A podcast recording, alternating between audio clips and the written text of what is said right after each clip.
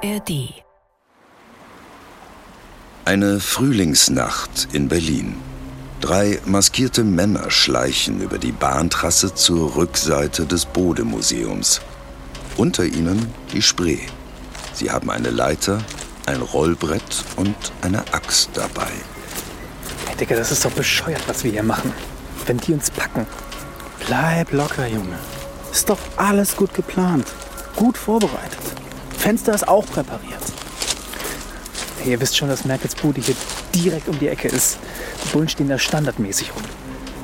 Na, ist doch eine geile Story. Komm, lass hoch da jetzt. Die Männer wissen genau, wo sie hin müssen. Jede Bewegung sitzt. Sie legen die Leiter an und klettern drei Meter hoch. Zum einzigen Fenster, bei dem der Alarmmechanismus defekt ist. Jahrhunderteinbruch. Dreister Coup im Berliner Bodemuseum. Ein filmreifer Diebstahl. Gerissene Diebe, verschwundenes Gold. Wer hat die Riesengoldmünze? Kunstverbrechen. Ein True Crime Podcast von NDR Kultur.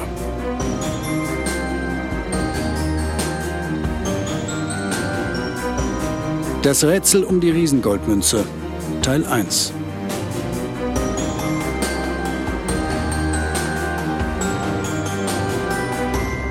Er gilt als einer der krassesten Museumseinbrüche der Neuzeit. Und gleichzeitig auch als ziemlich plump. Lass mich raten, das liegt für dich an der Beute? Mhm. Zu wenig oder zu kurze Kunsthistorie? Ja, genau. Es ist nicht das faszinierendste Diebesgut, so aus rein kunsthistorischer Perspektive. Und auch die Art des Einbruchs, so mit Axt, Rollbrett und Aluleiter aus dem Baumarkt, äh, eher brachial als raffiniert. Ja, okay. Nicht der Einbruch, bei dem man jetzt, sag ich mal, die kunstliebenden Feingeiste als geheime Auftraggeber im Hintergrund erwartet, sondern eher so Dagobert Duck. Definitiv, unser Dagobert Duck-Fall. Es geht in dieser Folge von Kunstverbrechen nämlich um den Diebstahl einer wirklich enorm großen, sehr schweren und entsprechend wertvollen Goldmünze. Eine Goldmünze groß wie ein Wagenrad und 100 Kilo schwer. Die in einer Nacht- und Nebelaktion aus dem Berliner Bodemuseum zu stehlen, das muss man erstmal hinbekommen. Und da kommen wir zu einem besonders spannenden Punkt im Fall Bode. Ich sage nur Inside Job. Es ist ein Fall, in dem auch unser Kunstkommissar René Allange über das dreiste Vorgehen der Diebe eigentlich ja, nur erstaunt den Kopf schütteln kann. Der Einbruch Bodemuseum verdient mit Sicherheit das Prädikat dreist. Ein sehr spektakulärer Museumseinbruch, sehr gut geplant, mit größtmöglicher Brutalität ausgeführt gegenüber Sachen. Und am Ende war er auch noch erfolgreich, denn die Täter haben ja ein Millionenobjekt erbeutet. Wie der spektakuläre Einbruch genau abgelaufen ist und wie René und seine Kollegen die Spur dieser Goldmünze aufgenommen haben, darum soll es in dieser Folge von Kunstverbrechen gehen.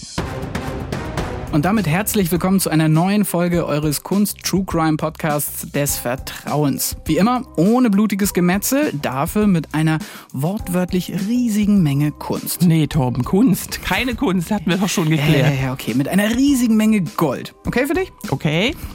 Mein Name ist Torben Steenbuck. Und ich bin Lenore Löth. Schön, dass ihr wieder dabei seid. Lenore, du kümmerst dich bei uns im Podcast ja nicht nur um den Kampf mit den Akten, sondern gibst ja auch immer wieder so kunsthistorische Abrisse zu den geklauten, geschmuggelten oder gefälschten Kunstwerken, über die wir sprechen. Ich frage mal vorsichtig, wie groß war denn dein Interesse, als klar war, dass es in der neuen Folge um eine Münze gehen wird? Ja, also um ehrlich zu sein, Münzkabinette sind jetzt nicht die ersten Anlaufstellen für mich, wenn ich so in Museen gehe nach der 25. Münze habe ich das Gefühl, ich weiß jetzt, worum es geht. Ich habe sie irgendwie alle schon gesehen. Klar ist die einzelne Geschichte dann und die einzelne Historie immer noch ein bisschen anders, aber wie ist es bei dir? Ja, ähnlich ehrlich gesagt. Ich erinnere mich da vor allem so an einen sehr einprägsamen Klassenausflug in der Grundschule ins äh, schleswig-holsteinische Wikingerdorf Heiterbu, wer okay. es kennt. Und da hatten wir dann auch so Wikingermünzen gezeigt bekommen und ja klar, es ist flashig, dass die so alt sind. Mhm. Aber ja, die Münze, um die es heute geht, wenn ich das richtig verstanden habe, die war ja noch nicht mal so richtig alt. Nee, genau. Also der kunsthistorische Wert geht quasi gegen Null, aber es gibt trotzdem ein paar Fakten zu dieser Münze, die mich auch als Nicht-Münzfan staunen lassen. Dann schieß mal los. Also Big Maple Leaf, so wurde sie genannt. Sie wurde 2007 in der Royal Canadian Mint in Ottawa, Kanada geprägt und auf ihr ist das Abbild von Königin Elisabeth II. zu sehen. Okay, die Queen, klar, ist immer ein Thema, aber ja, flasht mich jetzt noch nicht so. Erzähl mal weiter. Von der Big Maple Leaf wurden nur sechs Exemplare hergestellt und das Gold, aus dem sie gegossen sind, zählt zum reinsten Gold der Welt. Du bist kein Experte, ich bin es auch nicht, aber Feingehalt 99,999 Prozent. So, und dazu kommt eben, dass diese Münze 100 Kilo schwer war und einen Durchmesser von 53 Zentimetern hatte. Okay, also auch ich als nicht Goldexperte mhm. und nicht so wahnsinnig gut in Mathe kann schon checken, okay, das ist ein sehr hoher Wert an Feingehalt und es ist einfach halt ein goldener Autoreifen. Ja, oder ein goldener Käseleib oder was auch immer du willst. Big Maple Leaf ist die zweitgrößte Goldmünze der Welt, nur die australische Red Kangaroo ist noch größer und schwerer. Die wiegt eine Tonne. Dann verraten wir jetzt im Podcast lieber nicht, wo die aktuell liegt. Also es ist mal wieder ein Fall mit Superlativen, würde ich mal sagen. Eine herrliche Anekdote zu der Münze, die ich noch gehört habe, äh, war, dass sie von einem Düsseldorfer Immobilienunternehmer damals für 3,4 Millionen Euro ersteigert wurde und dass dessen Frau ihn dann 2010 überzeugt hat, die Münze ans Bodemuseum zu verleihen, so als Dauerleihgabe weil sie Angst hatte, dass die Münze bei ihnen zu Hause Diebe anziehen würde. Das ist klassischer Fall von Ironie des Schicksals. Ne? Allerdings fragt man sich ja automatisch, was hat diese Riesengoldmünze dann nun eigentlich im Bodemuseum in Berlin zu suchen? Das ist ja immerhin ein Museum mit dem renommiertesten Münzkabinett. Und das ist eben eher ein Kuriosum. Der damalige Leiter des Münzkabinetts, der wollte mit dieser Riesengoldmünze, die das erste Mal präsentiert wurde in der Ausstellung Goldgiganten, ein, ich zitiere, anderes Publikum ins Haus locken. Boah, ich muss echt aufpassen, dass ich bei diesem Fall mich nicht die ganze Zeit drüber lustig mache, weil es ist wirklich, es ist ein Verbrechen und es ist nicht witzig. Aber dass er nun ausgerechnet ein anderes Publikum ins mhm. Haus ziehen wollte, ja, stark, hat er geschafft. Also ja, naja, das leitet, finde ich, auf jeden Fall wunderbar über zum Diebstahl dieser 100 Kilo Riesengoldmünze aus dem Bodemuseum. Denn ja, der war natürlich auch spektakulär. Und jetzt schlägt wieder die Zeit der Ermittlungsakten. Ich nehme euch mal mit in die Tatnacht. Die Akte. Was bisher geschah. 27. März 2017. Eine wolkenlose Nacht bei 5 Grad Außentemperatur in Berlin. Es ist 3.20 Uhr und in etwa einer Stunde fährt die erste S-Bahn. Noch ist Betriebspause.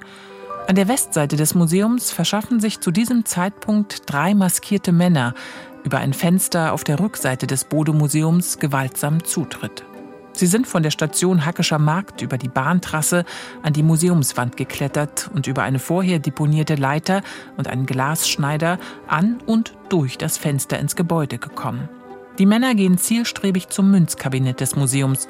Die Türen, die sie passieren, blockieren sie mit Plastikkeilen, damit sich diese nicht für den Rückweg verschließen. Mit einer Axt, Modell Tomahawk, zerstören sie die Vitrine der Big Maple Leaf und laden die 100 Kilo schwere Münze auf ein mitgebrachtes Rollbrett.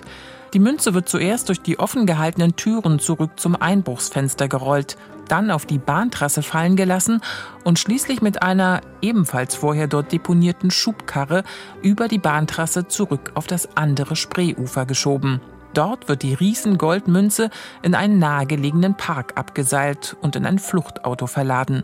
Gegen 4 Uhr meldet das Sicherheitssystem des Museums einen Fehler wegen offenstehender Türen. Gegen 5 Uhr entdeckt ein Wachmann die zerschlagene Vitrine im Münzkabinett des Museums und alarmiert gegen 5.30 Uhr die Polizei. Von den Tätern fehlt da schon jede Spur. Ja, man muss es schon wirklich sagen, es ist wirklich ein filmreifer Einbruch, der da abgezogen wurde. Definitiv und es wird noch viel filmreifer, wenn wir auf den Zeitpunkt des Einbruchs gucken und auf ein besonderes Fenster, durch das die Diebe kamen und damit auf das Thema Inside-Job zu sprechen kommen. Also eine Beteiligung an der Tat von Mitarbeitern aus dem Museum selbst von drin, was ich ja total spannend finde. Mhm. Lass uns vorher noch einmal bei der Tatnacht bleiben, mhm. denn ich habe ausnahmsweise auch ein bisschen, ich nenne es mal, bewegt Bild, Aktenarbeit gemacht, bevor es für mich als Reporter wieder rausging. Du hast dir also die Überwachungsaufnahmen angeschaut. Genau. An der S-Bahn-Station Hackescher Markt in Berlin hat nämlich eine Videokamera die Diebe damals aufgezeichnet. Man erkennt auf den Aufnahmen drei Männer in schwarzer Kleidung, Kapuzen tief ins Gesicht gezogen.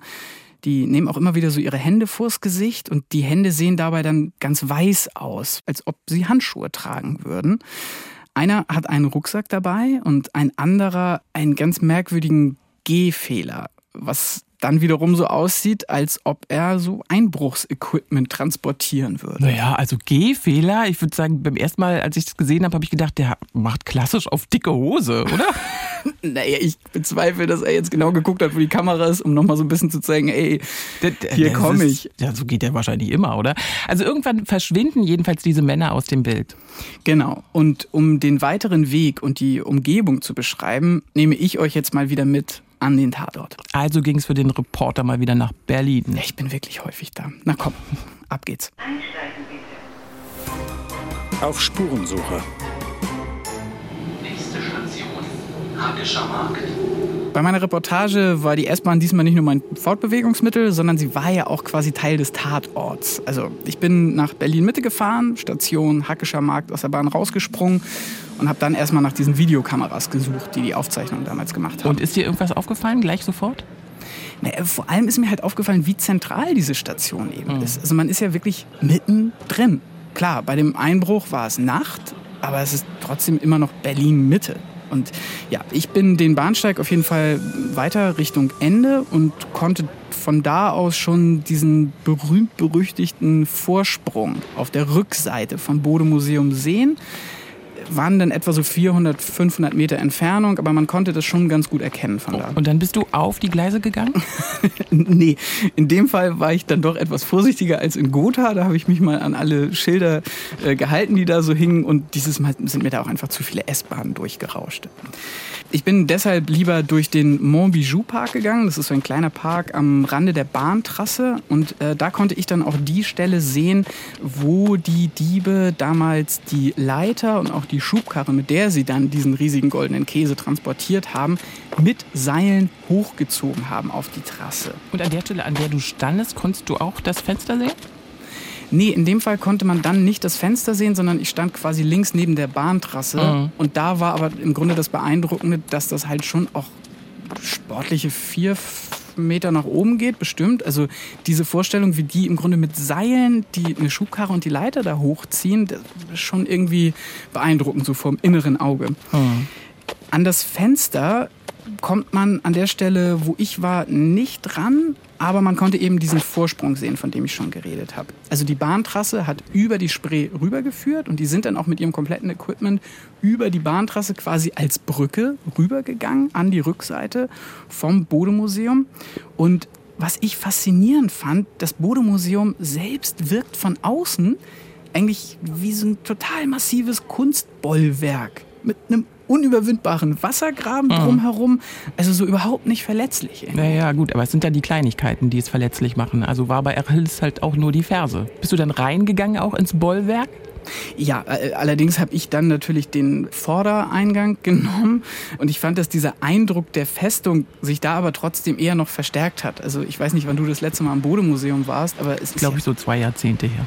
Ja, aber ich meine, da wird sich nicht viel mhm. verändert haben. Es ist immer noch dieser wahnsinnig imposante Bau. Die Einlasskontrollen waren, fand ich, auch relativ streng und ich war dann auch in der Ausstellung selber oder in den Räumen kein Moment ohne Sicherheitspersonal in Blicknähe. Aber du hast ja sicher vorher, als du dich angemeldet hast, auch schon gefragt, wird jemand aus dem Museum mit dir sprechen über den Einbruch?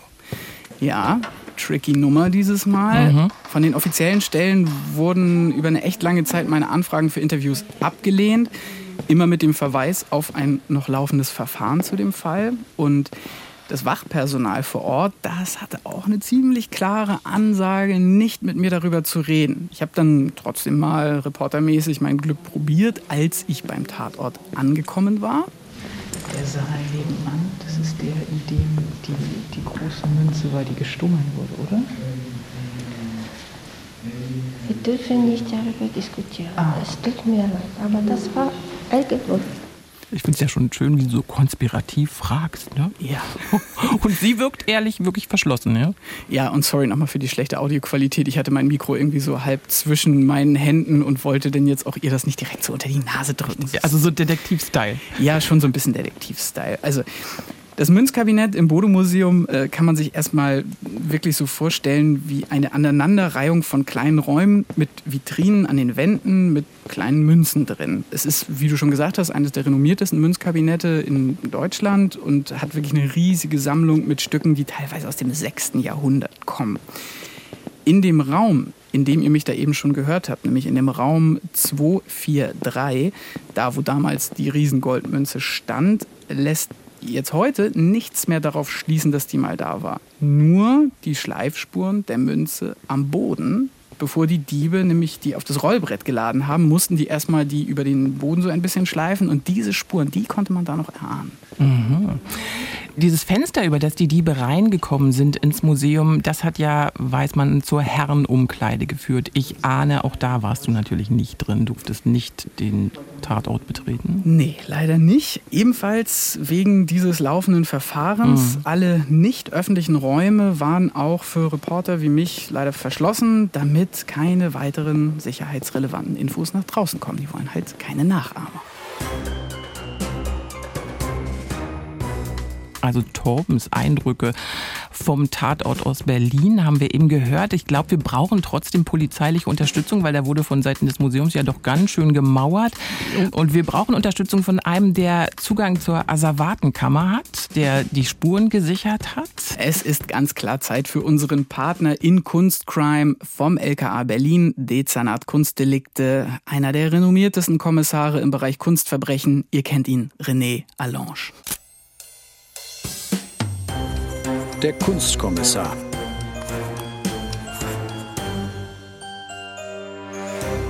Hallo René, schön, dass du wieder dabei bist. Ja, hallo Lenore, hallo Tom. Beim Einbruch im Bode-Museum, bei dem ja so gegen 5 Uhr bei der Polizei der erste Notruf einging, wie können wir uns das vorstellen? Wo klingelt dann das Telefon? Direkt bei dir am Bett? Nein, also bei mir am Bett auf keinen Fall. Der Notruf zu diesem Einbruch ging beim Lagezentrum der Berliner Polizei ganz normal ein, wie alle anderen Notrufe auch. Und von dort wurden dann äh, natürlich gleich entsprechende Kräfte an den Ort des Geschehens geschickt und erst später wurden wir dann als Landeskriminalamt informiert. Magst du uns dann einmal erzählen, wie du das erste Mal den Tatort erlebt hast, wie du da vorgegangen bist? Die Lage vor Ort ist meistens sehr chaotisch. Viele Menschen machen irgendetwas und es ist dann sehr wichtig, dass man da erstmal eine Struktur reinkriegt. In dem Fall hier mit dem Bodemuseum war es so, dass die Kollegen der örtlichen Kriminalpolizei und auch die Funkstreifenwagen dort die ersten Ermittlungen geführt haben und dort erste Zeugen vernommen haben, separiert haben, befragt haben und dann natürlich die ganzen Spezialdienststellen informiert haben, so das Landeskriminalamt, so die Kriminaltechnik. Dann teilen wir uns als Ermittler auf. Jeder hat so seinen Part. Der eine kümmert sich um die Spurensicherer, der andere um die Überwachungskameras, der nächste kümmert sich um alle Zeugen. Da haben wir schon eine gewisse Routine entwickelt. Das läuft also dann auch sehr gut und sehr schnell an, äh, kann da auf sehr erfahrene Kollegen zurückgreifen.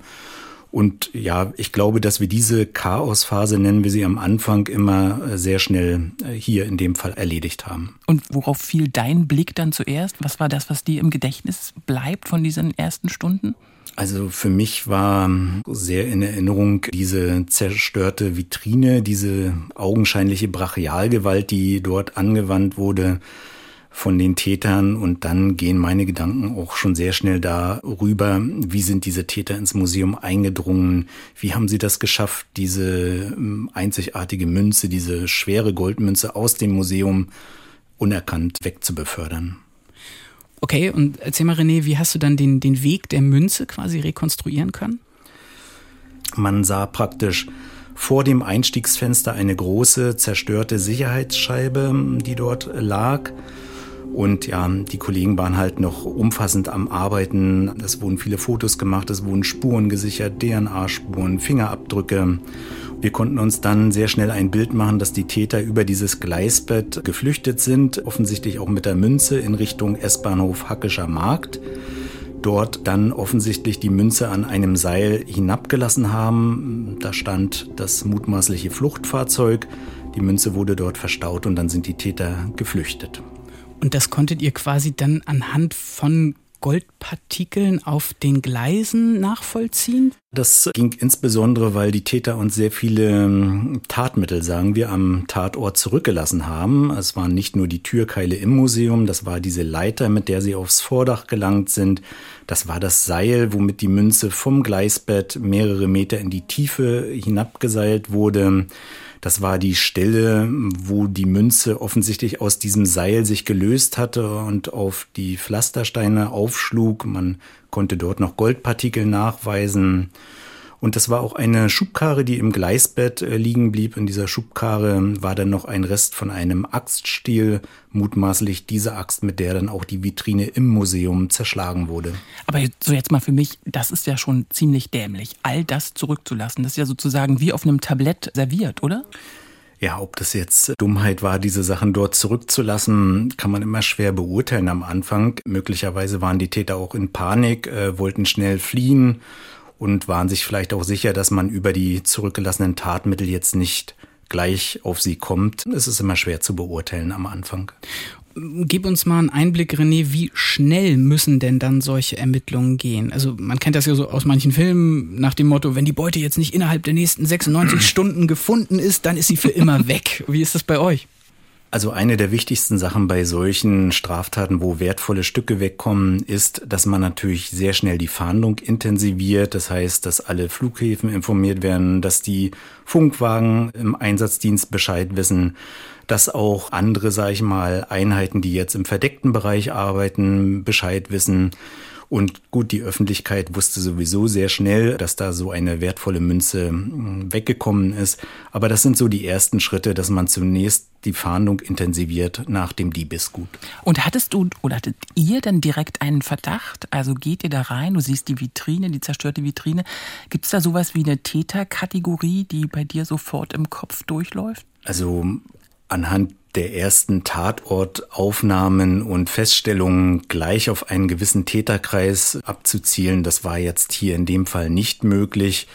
In dieser Intensität hatten wir auch schon lange nicht mehr so einen Tatort gehabt. Also das wäre jetzt vermessen zu sagen, wir hätten gleich gewusst, wer dahinter steckt. Und wie schätzt du, sage ich mal, die Fehler des Museums ein? Also war das für dich auch relativ schnell erkennbar, dass da gepatzt wurde bei der Sicherheit des Gebäudes?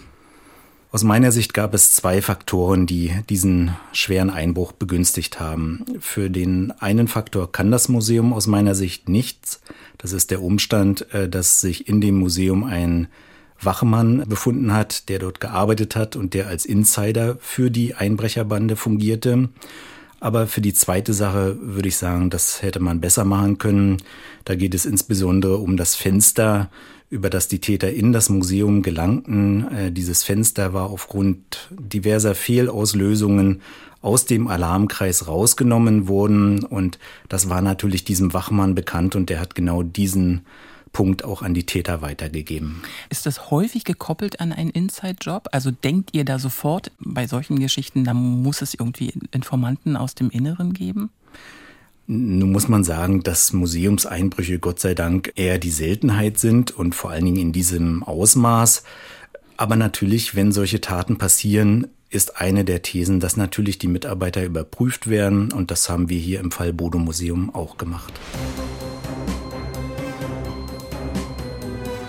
Ja, das Thema Inside Job und generell die Sicherung des Bode-Museums, die den Einbruch ja möglich gemacht hat, hat mich irgendwie auch noch ziemlich beschäftigt. Und Ich habe mich deshalb in Berlin mit Remigius Platt verabredet. Er ist Experte für Gebäudesicherheit im Deutschen Museumsbund und ist für zwei Museen in Potsdam hauptverantwortlich, aber arbeitet eben auch ganz viel als Berater für unterschiedliche andere Museen im Bereich Gebäudesicherheit. Also der ist der perfekte Ansprechpartner, wenn es mal um einen richtig krassen Inside-Job gehen will, wenn ich sowas vorhätte? ja, in etwa, aber im Ernst jetzt, also Remigius Platt ist ein absoluter Experte für Gebäudesicherheit Gebäudesicherheit und ich habe mich mit ihm direkt draußen vor dem Bodemuseum an der Spree getroffen und äh, habe ihn zuerst mal gefragt, so zum Warmwerden quasi, ob er überhaupt noch entspannt durch ein Museum durchgehen kann, ohne ständig auf irgendwelche Sicherheitslücken zu achten. Da schaut man natürlich schon mit dem Fachauge und, und beurteilt, okay, läuft das jetzt gut, läuft das schlecht. Nimmt man Ideen mit für, für die eigenen Häuser, äh, das ist definitiv der Fall. Aber man versucht sich dann schon dadurch, dass ich auch sehr kunstinteressiert bin, auch auf ein bisschen auf die Kunst dann zu konzentrieren, solange es geht. Die größte Herausforderung, hat Remigius Platt mir dann auch erzählt, für die Sicherung von Museen sind tatsächlich genau das, was wir eigentlich immer so toll finden, nämlich die historischen Gebäude, in denen die Museen untergebracht Weil sind. Weil da eben wahrscheinlich Denkmalschutz häufig ist. Ne? Genau. Exakte Mundo. Wenn man jetzt sich ein historisches und vielleicht sogar ein denkmalgeschütztes Haus ansieht und man möchte zum Beispiel eine ganzheitliche, holistische Außenhautsicherung anbringen, dann hat man letztendlich die Herausforderung, dass man die komplette Außenhaut mit Sensorik versehen muss. Das heißt die Fenster, Türriegel, Magnetkontakte, Einstiegsluken. So, und wenn ich jetzt so ein Haus habe, was denkmalgeschützt ist, kann ich dort eben, jetzt mal ganz unabhängig von den finanziellen Themen, nicht einfach mal alle Fenster austauschen. Man hat durch die Bauweise dieser Häuser, die ja zum Teil hunderte Jahre her gebaut worden sind, jetzt nicht unbedingt geschaut, ist dieser Bau damals wahrscheinlich noch zu einem ganz anderen Zweck, funktionsgetreu, gut konstruiert für eine Überwachung des Hauses. Das heißt, man hat Ecken, man hat Kanten, man hat vielleicht Schattenfelder, die man, die man heute nur sehr schwer abdecken kann mit Baumaßnahmen, die dann wiederum vielleicht mit dem Denkmalschutz kollidieren. Also es geht zum Beispiel auch darum, wahrscheinlich ähm, Videokameras außen anzubringen. Geht wahrscheinlich nicht, ne? So ein denkmalgeschütztes Gebäude, da musst du ja irgendwie den, den Anblick erhalten. Sowas würde ja wahrscheinlich stören, mal abgesehen von Fenstern. Kannst du schwierig wegfräsen, die Ecken, so nach dem Mhm. Motto, ja, ja, klar, da gibt's Ärger. Die grundsätzliche Sicherung eines Museums, das hat mir Remigius Platt auch nochmal erklärt, muss man sich im Grunde vorstellen wie eine Zwiebel. Ich habe eine Außenhautsicherung, dann habe ich drin vielleicht Wachpersonal, das nachts sich aber noch regelmäßig an eine externe Stelle melden muss. Oder wenn etwas äh, ausgelöst wird, die externe Stelle erstmal beim Wachpersonal anruft. Weil dort eben ein technischer Prozess hinterlegt ist, der, der genau das triggert. So überwacht ein technischer Prozess wiederum Personal im Haus. Und so geht das immer weiter. Und das sind, so sage ich mal, die Grundprinzipien einer grundsätzlichen äh, Sicherheitsüberwachung. Das geht nicht nur für Museen, dass man so eine Art Zwiebelmodell baut, wo das eine in das andere so ein bisschen hineinfasst. Und so idealerweise, wie viel Zwiebel heute braucht man dann?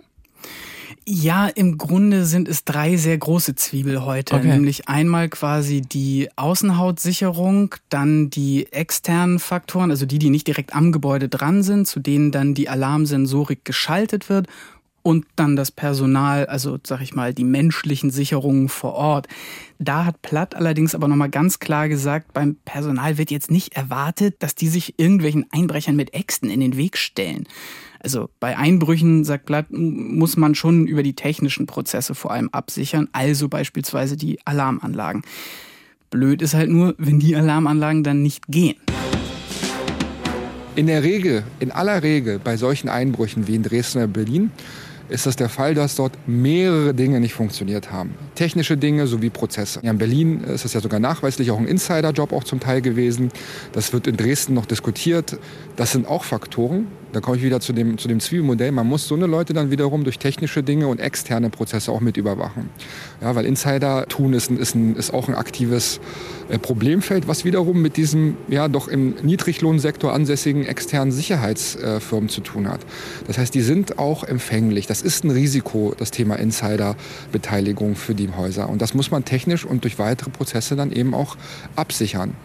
Jetzt hat er eben von Berlin und Dresden gesprochen. Berlin, wir sind im Bodemuseum, der Einbruch am Bodemuseum. Dresden müssen wir sagen, da geht's ums grüne Gewölbe. Ja, genau, über den Fall sprechen wir natürlich bei Kunstverbrechen auch noch. Ähm, aber genau, also nur kurz zusammengefasst, die Technik muss schnell genug Alarm an die Polizei weitergeben, denn ehrlicherweise können nur die adäquat die Lage sichern. Und du hast Remigius Platt sicher auch gefragt, wie sich in Zukunft die Häuser besser schützen können, weil das ist ja für mich die große Frage. So richtig Potenzial für Verbesserung sieht man ja nicht. Wie soll es weitergehen? Ja, ja. Es gab zuerst mal dann eine sehr technische Antwort, in der es um Früherkennung von Gefährdern ging, mhm. um proaktives Profiling, was gleichzeitig aber bei Einbrechern auch sehr schwierig ist umzusetzen. Es ging vermehrt um Übungen mit der Polizei, also dass die tatsächlich wirklich mal vor Ort dann auch den Einsatz planen können, damit eben diese Reaktionszeit noch kürzer wird. Ja, und zum Schluss gab es noch einen Punkt, den ich am Anfang so ein bisschen trivial fand, aber der, wenn man länger drüber nachdenkt, wirklich sehr wichtig ist beim Thema Sicherheit. Wichtig ist eben, was man heutzutage schön so als Awareness immer bezeichnet. Wir aus der Sicherheit freuen uns auf einer Seite natürlich, wenn da die Awareness steigt. Es passiert leider nur oft erst nachdem was passiert ist. Haben Sie denn das Gefühl, wenn Sie jetzt rückblickend auf den Fall Bodemuseum gucken, dass da die Awareness gefehlt hat? Wissen beim Bodemuseum war es so, das ist ja auch öffentlich bekannt, dass eben dort mehrere Themen ein Faktor waren. Ein, eine Ansammlung von historischen, denkmalgeschützten Häusern und dann in dem Fall auch noch mit einem Insiderjob äh, verbunden. Grundsätzlich würde ich da nicht eine Awareness absprechen, aber es ist immer wieder ein Thema. Wo investiert man die finanziellen Mittel? Die sind begrenzt bei jedem Haus.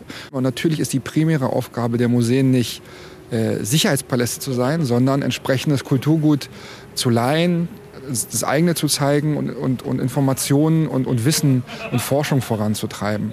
Das ist je Haushalt unterschiedlich, wie groß die Bereitschaft da noch da ist, weitere Mittel für Sicherheitsthemen auszugeben. Sicherheitspaläste, das fand ich echt als eine, eine tolle Aussage. Also irgendwie wollen wir keine Sicherheitspaläste, aber natürlich ist es für Museen wahnsinnig wichtig, dass die Sicherheit äh, gewährleistet ist. Ja, total, weil ich meine, wir reden ja auch von irre hohen Versicherungssummen mhm. und Remigius Platt meinte selber, es ist halt ein sehr schmaler Grad, auf dem man da wandert. Auf der einen Seite eine Offenheit bewahren, mhm. auf der anderen Seite aber irgendwie auch aufpassen. Was, was er noch meinte zum Abschluss unseres Gesprächs, was ich auch sehr eindrücklich fand, wir wollen auf keinen Fall zu einem Punkt kommen, wo bewaffnetes Personal unsere Museen schützen muss wie zum Beispiel zum Teil in den USA, weil er meinte, dass wir dann halt sehr schnell Schlagzeilen haben werden mit Verletzten und Toten. Und wie er ja auch gesagt hat, eigentlich soll es doch bei den Museen um die Kunst gehen. Ja, ist auch eine komische Vorstellung, ne? in so Museen zu gehen, wo du weißt, derjenige, der da am Eingang steht, hat eine fette Waffe. Absolut. Fehlende Awareness, also fehlendes Bewusstsein für Sicherheit war beim Diebstahl der Riesengoldmünze aus dem Bodemuseum also gar nicht das größte Problem, sagt der Experte für Sicherheit von Museen Remigius Platt. Der entscheidende Faktor war, dass sich das Museum ein vermeintlich kleines Einfalltor, nämlich dieses eine ungesicherte Fenster bei diesem Vorsprung, ja im wahrsten Sinne offen gelassen hatte. War schon ein Scheunentor, ne? Ja, also ein kleines Fenster, Wirkung war dann schon das Scheunentor. In Kombination auf jeden Fall mit den Informationen des Insiders, über den wir noch sprechen werden, wurde es möglich, diesen krassen Coup wirklich gut vorzubereiten und dann auch durchzuziehen. Ja, aber wie wir von René Allange gehört haben, waren die Täter sehr nachlässig bei der Beseitigung ihrer Spuren und deshalb konnten die Ermittler, Achtung, Krimi-Vokabel, die Schlinge um die Täter immer enger ziehen. Die Durchsuchungsmaßnahmen waren schon sehr aufwendig. Es waren ja auch immerhin zeitgleich die Vollstreckung mehrerer Haftbefehle hm, geplant. Das war schon eine sehr aufwendige Aktion. Du sagst nicht Razzia, du sagst Durchsuchungsmaßnahmen, ja? Genau, genau. Ich sage es okay. deshalb nicht, weil der Begriff Razzia ist äh, ein festgelegter Polizeibegriff. Also ihr könnt ihn verwenden, weil ihr es nicht besser wissen müsst, aber ich muss es besser wissen. Aha. Ähm, eine Razzia ist praktisch sowas, wenn man Bordelle zum Beispiel durchsucht und ohne konkreten Anlass, sondern weil da halt äh, die als, sag ich mal, Raum von Straftaten gelten und dann kann man da immer wieder mal reingehen. Dann sind das sogenannte Razzien. Aber hier ist es Tatsache eine konzentrierte Durchsuchungsaktion. Aber jetzt, ich hake trotzdem nochmal nach, mhm. René, sag ich mal, auf einem Level von 1 bis 100. Wie krass war diese koordinierte Durchsuchung im Fall der Bodemünze? Ich würde das Level bei 95 bis 98 ansiedeln. Okay, krass. Warum? Ganz einfach, weil wir es mit einem sehr ja, schwierigen äh, polizeilichen Gegenüber zu tun hatten. Das sind ja Familienstrukturen aus dem arabischstämmigen Raum, die schon alle sehr polizeierfahren waren die auch in einem gewissen Bereich leben, wo es für uns als Polizeibeamte schwer ist, Aufklärung zu betreiben und die gewissermaßen auch für eine gewisse Gefährlichkeit äh, sorgen, auch als bewaffnet gelten in einzelnen Fällen. Und da muss man schon auch als Polizeibeamter Vorsicht walten lassen.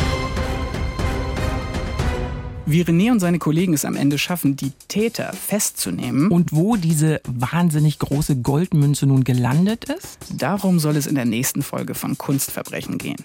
Wir freuen uns total, wenn ihr auch bei der nächsten Folge von Kunstverbrechen wieder mit dabei seid. Bis dahin könnt ihr euch gern die anderen auch sehr spannenden Fälle unserer Reihe anhören. Es gibt alle Folgen von Kunstverbrechen in der ARD Audiothek, der kostenlosen Audio-App der ARD. Und falls ihr es noch nicht getan habt, abonniert Kunstverbrechen, weil dann verpasst ihr keine Folge von uns. Ah, und wenn ihr Fragen oder Feedback zum Podcast habt, dann schreibt uns sehr gerne an kunstverbrechen.ndr.de der Anlaufstelle für Kunst-Crime-Fans. Und zum Abschluss haben wir dann noch einen Podcast-Tipp für diejenigen unter euch, die es auch mal ein bisschen blutiger mögen. Tödliche Verbrechen, True Crime vom BR. In der mittlerweile sechsten Staffel dreht sich wieder alles rund ums Thema Mord. Host Jacqueline Bell spricht mit Strafverteidiger und Bestsellerautor Dr. Alexander Stevens über tödliche Verbrechen und mörderische Absichten. Es geht wie bei uns nur um echte Fälle, wie den legendären Münchner Parkhausmord, um einen Drohnentodesfall oder auch um eine sexuelle Fantasie, die tragisch endet. Immer freitags gibt's eine neue Folge von Bayern 3 True Crime, tödliche Verbrechen auf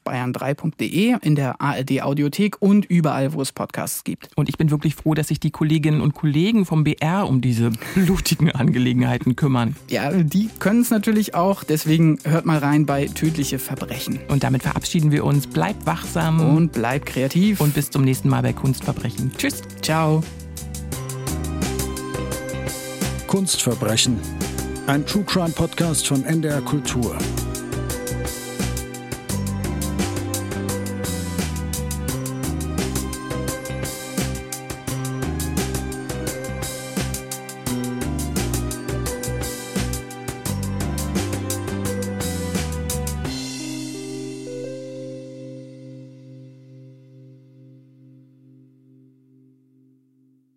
Hey, hier sind nochmal Torben und Lenore. Ihr könnt jetzt gleich hier, wo ihr eure Podcasts findet, die ganze erste Staffel von Kunstverbrechen durchhören.